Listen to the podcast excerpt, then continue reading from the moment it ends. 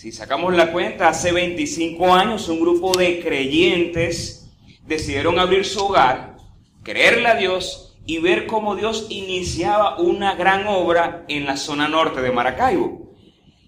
Y si el pastor empieza a contar historias y personas que pudieron experimentar estos primeros momentos, son muchas anécdotas donde cada acontecimiento nosotros como iglesia hemos podido ver la mano, o mejor dicho, la buena mano de Dios dirigiendo todo el proceso en estos años. Y este mes tiene que ser un mes para agradecer, para recordar, para reflexionar, para evaluarnos, pero también para motivarnos a tomar mejores decisiones, para reinventarnos y apuntar más alto. En este mes de aniversario le hemos llamado el mes del crecimiento. El mes de crecimiento en muchos aspectos para organizarnos, el mes para soñar, el mes para crecer.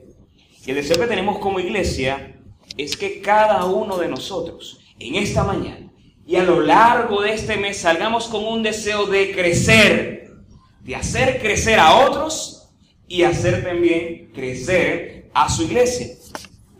Pero cuando hablamos de crecimiento, de emprendimiento, de avanzar, tenemos que estar conscientes de que cuando nosotros decidimos hacer algo, siempre van a ocurrir circunstancias difíciles, tensiones, dificultades. Y debemos estar claros con eso y que muchas veces se levantan barreras y se levantan enemigos, y ese es el tema de esta mañana, le he llamado los enemigos del crecimiento, del crecimiento de la iglesia Dios admirable Maracaibo. Y quiero hablarte en este día acerca de tres enemigos del crecimiento. Y el primer enemigo tiene por nombre la inactividad. La inactividad es nuestro primer enemigo como iglesia. Primero, a descubrirlo, porque muchas veces se aloja en nosotros y luego para sacarlo de nosotros. Cuando hablamos de inactividad, lo primero que debemos entender que inactividad es todo aquello que carece de acción, de movimiento o actividad, o que con el pasar del tiempo ha perdido su fuerza y su eficacia.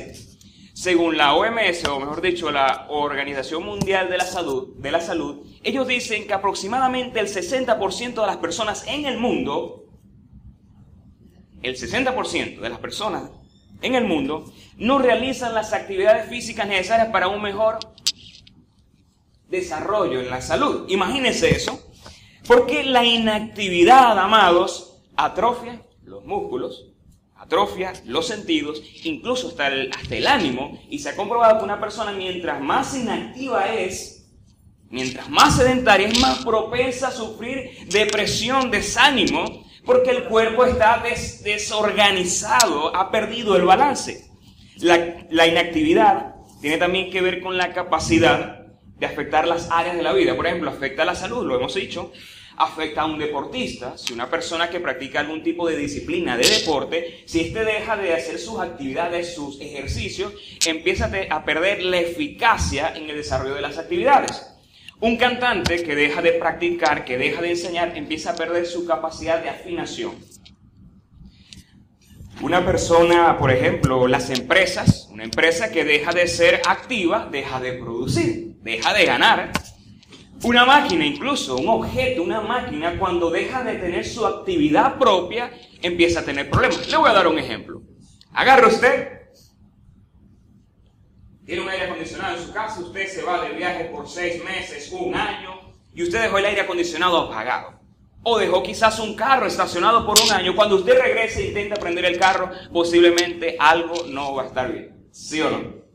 El punto es que la inactividad afecta todos los procesos de la vida y de eso nos escapa la iglesia. Una iglesia cuando empieza a ser inactiva y pierde la capacidad de estar en movimiento está en serios problemas. Y por esa razón, el apóstol Pablo le dice al joven Timoteo que también se aplica a nosotros como iglesia lo siguiente. Rechaza las leyendas profanas y otros mitos semejantes. Más bien, ejercítate en la piedad. Pues aunque el ejercicio físico trae algún provecho, la piedad es útil para todo, ya que incluye una promesa no solo para la vida presente, sino para la venidera. El apóstol Pablo estaba claramente convencido que la actividad no cabía en el cristiano. Él le recomendaba a Timoteo, mira, tienes que ser una persona completamente activa en el ejercicio ministerial. Y dice estas palabras, ejercítate en la piedad, ejercítate en una vida piadosa, entrénate para una vida de acción. Es decir, entrena tu cuerpo, entrena tu mente, entrena tu corazón para lo que Dios quiere hacer, para que tu vida esté cada día más centrada en Dios y dirigida por Él. Una vida piadosa es una vida de acción, totalmente, de acciones constantes, variadas, que transformen el corazón y glorifiquen a Dios. Ahora, cuando hablamos de ejercicios, de dinámicas, todo atleta entiende que si él está haciendo un tipo de ejercicio por cierto tiempo, llegará el momento donde lo que hace no está generando el efecto apropiado. El atleta sabe que cuando se, se acostumbra a una misma rutina, se estanca. Y como iglesia sucede lo mismo. Cuando nos acostumbramos a hacer siempre una misma cosa y no variamos, no innovamos, no nos reinventamos, podemos caer en un problema de estancamiento. Y eso yo le he llamado inercia, inercia espiritual. Y la inercia en la física es la propiedad de un objeto que se resiste a los cambios se opone a un cambio de reposo o de movimiento. Por ejemplo, si un objeto tiene por mecanismo este tipo de movimiento, la inercia es que está acostumbrado al mismo movimiento y se va a oponer a que haya cambios de movimiento. Y la iglesia, uno dirá, bueno, José, la iglesia nos reunimos acá, venimos a las actividades, tenemos la oración, tenemos los estudios, pero yo creo que el deseo de Dios para nosotros es que, tomando en cuenta lo que vivimos a diario, tenemos que reinventarnos. Ahora, llevándolo a la vida cotidiana, tú como esposo, como esposa, como hijo, tienes que aprender a reinventarte en esta sociedad que cada día pareciera que estuviera rompiendo las cosas. Y una de las características que la Biblia nos enseña es hacer personas activas. Y quiero explicarles rápidamente lo que nosotros queremos hacer como iglesia y cómo romper ese círculo vicioso de inercia. Hay algo que nosotros enseñamos en un taller que damos acá en la iglesia que se llama Descubriendo Dando. Y hay un área que nosotros llamamos los círculos concéntricos. Si se fijan acá, cada uno de estos espacios pudiera representar a alguno de ustedes. Usted quizás es una persona que es vecino, que vive cerca de la iglesia, o tiene de alguna forma un contacto con la iglesia pero empieza de repente a participar en lo que es la iglesia, escuchar el mensaje de Dios y se interesa, le entrega su vida a Cristo y luego pasa a ser parte de la multitud. Usted dice, creo que el mensaje del Evangelio es real, me gusta la iglesia, usted decide hacerse miembro y se bautiza. Y usted empieza a ser qué? Una persona de la congregación, pero entiende que Dios le ha llamado a más. Usted entiende que no es suficiente, que hay que seguir avanzando y usted dice, es hora de hacer y tomar mejor decisión y usted pasa ahora a estar a comprometido hasta que usted sea parte del núcleo de las personas que le creen a Dios y que están comprometidas al 100%. El deseo de Dios es que tú primero identifiques en qué lugar estás, pero que no te quedes en ese lugar, sino que decidas avanzar, avanzar hasta que te conviertas en el núcleo de las personas que le creen y hacen cosas para Dios en la iglesia. ¿Están conmigo o no están? Ese es el deseo de Dios para la iglesia, que tú como asistente, como congregante, avances y no te quedes. Hay un dicho que dice que camarón que se duerme, se lo lleva la corriente. Dijo Hebreos 12, levanten pues las manos caídas y las rodillas entumecidas, enderecen las sendas por donde van, para que no se desvíen los cojos, sino que sean sanados. Aquí nos invita este texto a levantarnos, a activarnos y a creerle a Dios. Y el primer enemigo a vencer, ¿cuál es? La inactividad. Pensamos en inactividad. El segundo enemigo, a continuación, le he llamado desaprovechar las oportunidades. Si uno empieza a pensar en cuántas oportunidades hemos desaprovechado como personas, como familias y como iglesia, quizás podemos lamentarnos mucho. Hay una historia de un hombre, un hombre, un vagabundo, un hombre de la calle, que se encuentra con un anuncio que decía, se vende preciosa casa frente al mar. Es una casa de tres plantas, tiene jardín, tiene piscina y su valor es un dólar. Pero qué tontería, protestó aquel hombre y soltó el periódico al suelo y siguió haciendo sus cosas. Empezó a buscar su alimento entre la basura, pero mientras revisaba y buscaba algo para comer, se encuentra el mismo anuncio colgado en una pared. Y el anuncio decía, se vende hermosa casa frente al mar. Tres pisos, jardín y una piscina. ¿Valor? Un dólar. Él se extraña y sigue caminando y luego se encuentra un afiche grandísimo y lee las mismas palabras. Hermosa casa en la playa, jardín, tres pisos, valor un dólar. Y él queda como que esto debe ser una broma, pero como estaba curioso y dijo, bueno, no tengo nada que perder, fue al lugar donde estaban vendiendo aquella casa. Sintió curiosidad y fue a ver si esto realmente era una realidad. El hombre llega a la casa, toca la casa, disculpe usted, vengo por algo que vi un aviso. ¿Eso es una rifa? ¿Es un chiste o una broma publicitaria? Nada de eso. La casa está en venta, le dijo la mujer. Sí, bueno, pero ok, está en venta, pero dígame la verdad. ¿Realmente esta casa la están vendiendo por un dólar?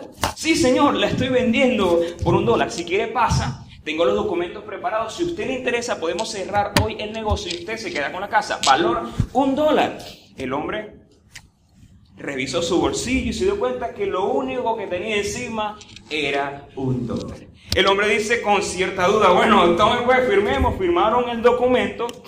Y la mujer dice, felicitaciones, usted es el dueño de esta casa. Le entrega los documentos y el hombre de la calle asombrado viendo aquella hermosa casa de tres pisos con jardín frente al mar de piscina, un dólar. Pero el hombre queda extrañado y le dice a esta mujer, disculpe, yo quiero saber por qué razón usted me vendió esta casa en un dólar de verdad. No lo entiendo. La mujer sonríe y dice, lo que pasa es lo siguiente, es que mi marido, antes de morir, pidió que le cumpliera un deseo que vendiera esta casa y el dinero lo transfiriera a la cuenta de su amante. Así que yo quiero cumplir el deseo de mi amado esposo. Vendí la casa y le voy a transferir el dinero a su amante. Señor, que pase un excelente día y disfrute de su nueva casa. Aunque esta historia parezca extraña y absurda, encierra la idea de lo que es una oportunidad realmente aprovechada. Una oportunidad, hermanos, mis estimados, se define como los instantes que resultan propicios para la acción. Una oportunidad aprovechada cambia vidas. ¿Cómo se la pudo haber cambiado este hombre, cierto? Pero una oportunidad desaprovechada es lamento para quienes no le creen a Dios para quienes no lo intentan. Como iglesia, nuestro segundo enemigo es desaprovechar las oportunidades. Y quiero hacerle una pregunta a usted acá, sinceramente. ¿Cuál es la misión de la iglesia de Cristo? Que el Evangelio de Jesucristo sea proclamado a todas las naciones. ¿Están o no están conmigo? Esa es nuestra misión como iglesia. Si usted va para de iglesia cristiana y le pregunta, ¿cuál es tu misión? Ellos van a decir, proclamar el Evangelio de Jesucristo. Teniendo claro eso, desaprovechar oportunidades es no sacar provecho de las oportunidades del día a día que Dios nos da para compartir con otros el gran mensaje de Dios. Y el apóstol Pablo pensando eso le dice a una iglesia lo siguiente, usen su inteligencia para tratar como se debe a los que no confían en Cristo. Aprovechen bien cada oportunidad que tengan de conversar con ellos Hablen siempre de cosas buenas, díganlas de manera agradable y piensen bien cómo se debe contestar a cada uno. Pablo era un hombre que sabía aprovechar bien las oportunidades. Hasta el mismo Jesucristo era un hombre que aprovechó las oportunidades porque como iglesia debemos caracterizarnos por ser buscadores de oportunidades. Un buscador de oportunidad es alguien que está inquieto, que le incomoda estar sin hacer nada. Es una persona que está buscando la oportunidad para pescar algo grande para Dios.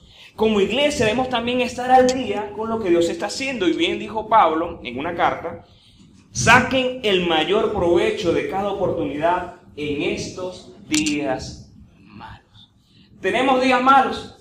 ¿Cómo le fue en la cola a usted? Quizás le fue bien, quizás le fue mal. ¿Cómo le fue en esta semana con el agua? Muy mal. Quizás las finanzas no alcanzan.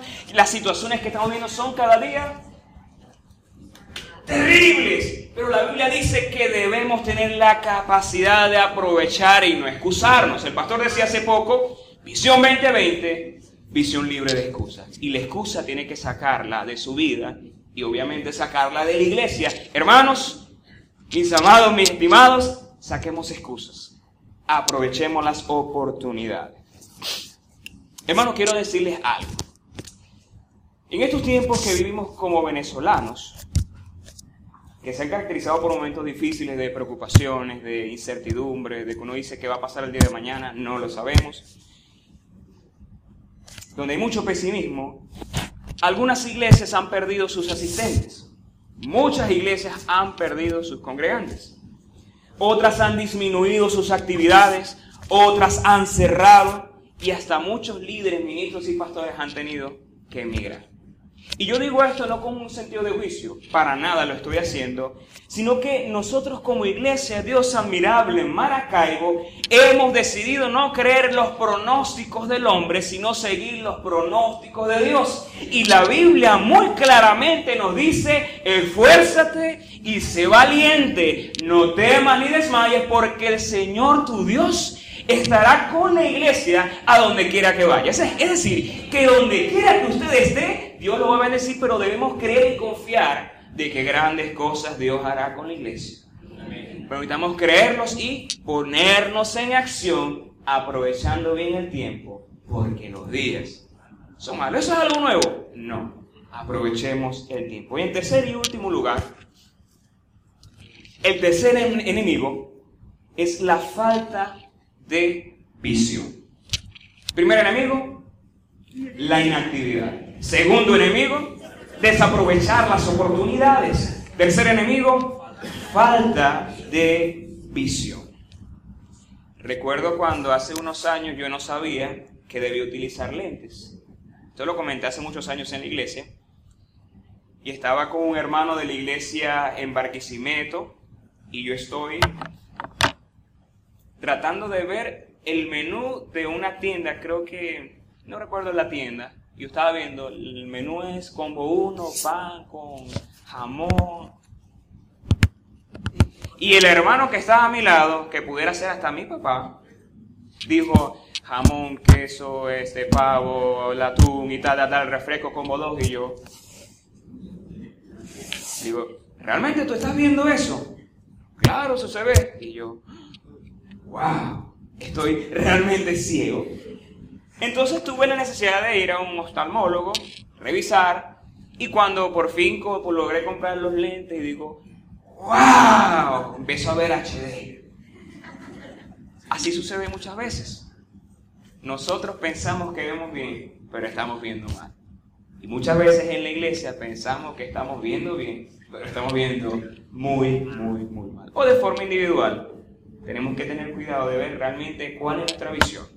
La falta de visión hizo que empresas como la Kodak, eh, ¿la recuerdan? Blockbuster, empresas gigantes, empresas de renombre, fracasaran porque no fueron capaces de ver más allá de lo que ellos eran. No pudieron, no se quedaron en el presente y no vieron el futuro prometedor que se estaba abriendo para ellos porque no se ajustaron a los cambios y a las exigencias del mercado. Y hoy día esto nos queda como historia y referencia de grandes empresas que no se adaptaron y que no tuvieron la suficiente visión. Ahora, ¿qué es visión? Visión es la imagen de un mejor mañana. Es como pintar un lienzo de lo que pudiera ser y debiera ser tu vida. Y uno de los principales enemigos de la iglesia es cuando ésta pierde su visión o carece de ella. En estas semanas, que yo les quiero decir algo, cuando el predicador, sea el pastor Liceo o cualquier persona que se para acá, que está preparando el mensaje, yo les quiero decir algo. Yo les estoy hablando a ustedes, pero les quiero decir también que a lo largo de las semanas que uno va preparando la enseñanza, el Señor le está hablando a uno y uno, estoy mal, estoy bien, tengo que corregir. Y uno se da cuenta de muchas cosas. Y cuando caí en el tema de la visión, yo les quiero compartir algo. Yo empecé a recordar aquellos momentos cuando yo empecé a caminar con el Señor Jesucristo. Tenía 18 años. Le había entregado mi vida a Jesús.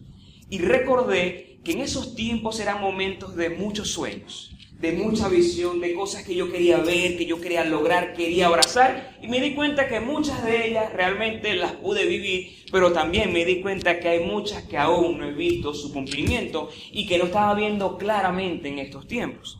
Pensando un poco en eso, me di cuenta de que el problema no era que habían perdido la claridad, esa visión, sino que José Escalona había perdido la capacidad de verlos e identificarlos. Ahora, ¿Por qué es tan importante la visión dentro de una iglesia? ¿Por qué es importante una visión para la iglesia Dios Admirable Maracaibo?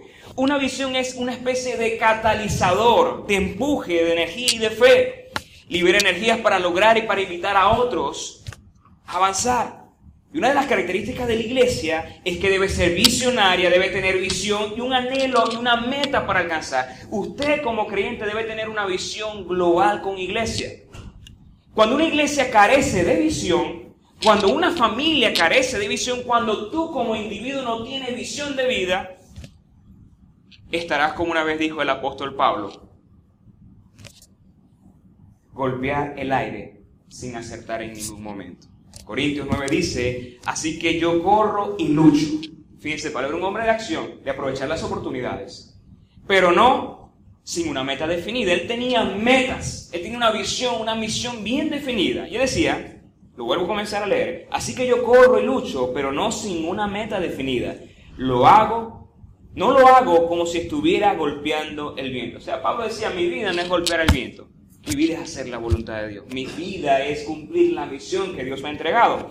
Una iglesia que pierde o que carece de visión, pierde su sabor. Y Jesús una vez dijo, Ustedes son la sal de la tierra. Pero si la sal pierde su sabor, ¿cómo volverá a ser salada? Ya no servirá para nada, sino para ser arrojada a la calle y pisoteada por la gente. Pero si nosotros queremos de repente pensar en alguien visionario, en el hombre de las grandes visiones, yo pudiera decir que ese es Jesús. Ese es nuestro Señor Jesucristo.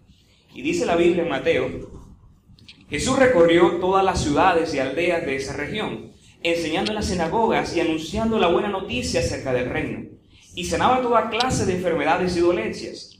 Cuando vio a las multitudes, les tuvo compasión porque estaban confundidas y desamparadas como ovejas sin pastor. Y sus discípulos, y a sus discípulos les dijo, la cosecha es grande, pero los obreros pocos.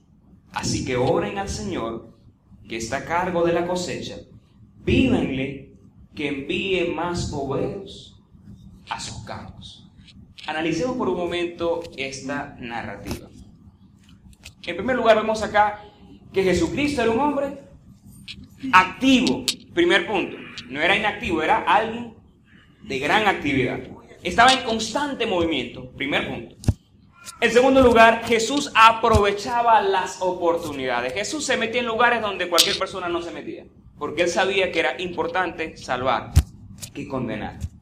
En tercer lugar, Jesús estaba apasionado por las multitudes. Jesús amaba a las multitudes. Jesús quería salvar miles y miles de personas, a toda la humanidad.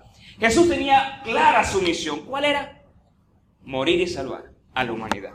¿Cuál era, según esta historia, la visión de Jesús?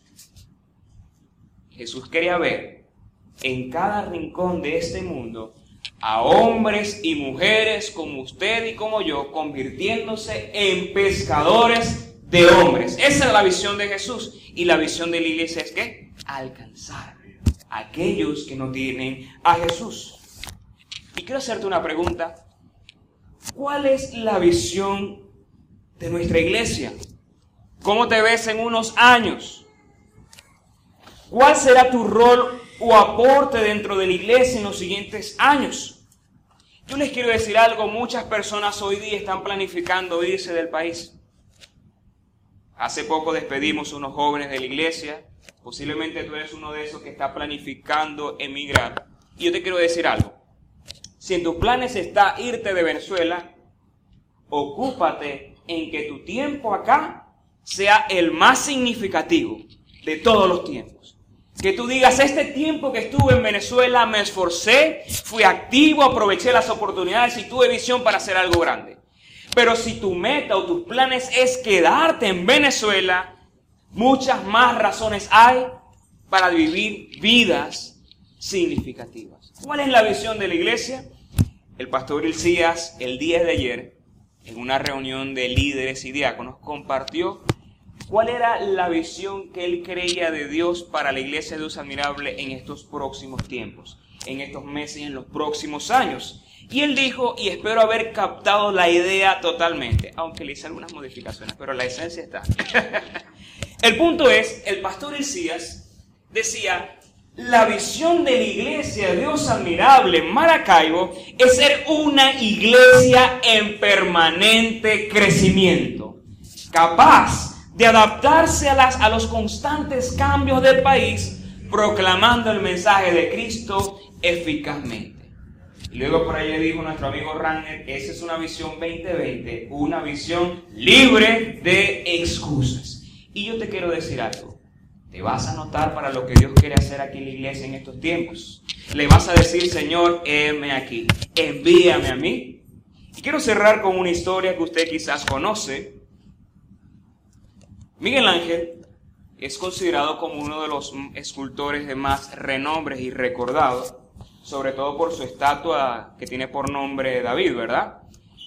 La historia es interesante porque dicen que antes de ser este David era una, un bloque enorme de mármol donde muchas personas habían intentado hacer algo con ese gran bloque de mármol y no podían hacer nada.